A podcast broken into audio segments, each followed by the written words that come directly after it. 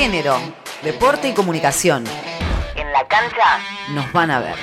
Ellas son las yaguaretés. Se da en el marco de un sostenido crecimiento que viene teniendo el rugby femenino en nuestro país. Desde ahora la selección argentina tendrá una identidad y serán reconocidas como las yaguaretés. Según el último relevamiento realizado por el área de desarrollo y competencia de la UAR, la cantidad de mujeres creció un 121% en los últimos cinco años. Sofía González, jugadora del seleccionado del Club Citas, comparte lo que significa para ellas tener un nombre propio y que cada vez sean más las mujeres que eligen la disciplina. Para nosotras tener nuestro nombre es muy importante ya que nos da identidad propia al equipo, al rugby femenino y es un gran reconocimiento al trabajo que venimos haciendo, tanto de todas las personas que pasaron por este camino y por las que estamos ahora presentes y también por todas las chicas que van a venir. Así que estamos muy felices y muy emocionadas de este gran paso para nuestra historia. Y en cuanto a la participación en el rugby de Argentina, creo que de manera muy progresiva vamos creciendo, nos vamos metiendo en espacios que antes quizás no teníamos, gracias al gran trabajo que están haciendo las uniones, los clubes, eh, para que cada vez seamos más mujeres jugando al rugby. Creo que, que por esto es muy importante que cada vez se asumen más clubes, que haya infantiles, que haya juveniles, todo esto es clave para que el día de mañana el rugby femenino pueda perdurar en el tiempo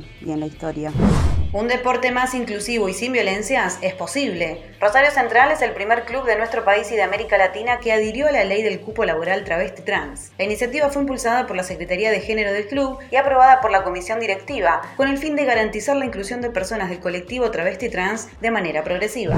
Definidos los cuartos de final de la Libertadores Femenina, se conocieron los cruces que se darán en los cuartos de final de la competencia que se desarrolla en Paraguay hasta el 21 de noviembre y cuya final única será en Uruguay. Ferroviaria versus Cerro Porteño, Abahí Kinderman versus Independiente Santa Fe, Deportivo Cali versus Nacional y Corinthians versus Alianza Lima. San Lorenzo no pudo avanzar en la Copa Libertadores y ahora las Santitas tienen por delante los cuartos de final del torneo clausura IPF. El básquet de Argentina se prepara para la AmeriCup. Las selecciones 3x3 de básquetbol viajaron a Miami para disputar la primera edición del torneo continental este viernes 12 de noviembre en Florida. El debut de los equipos nacionales será el sábado 13, el masculino ante Santa Lucía y el femenino frente a Trinidad y Tobago.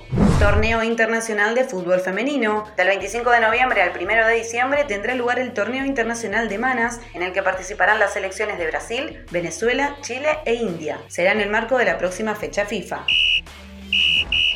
Informó Yamila Castillo Martínez.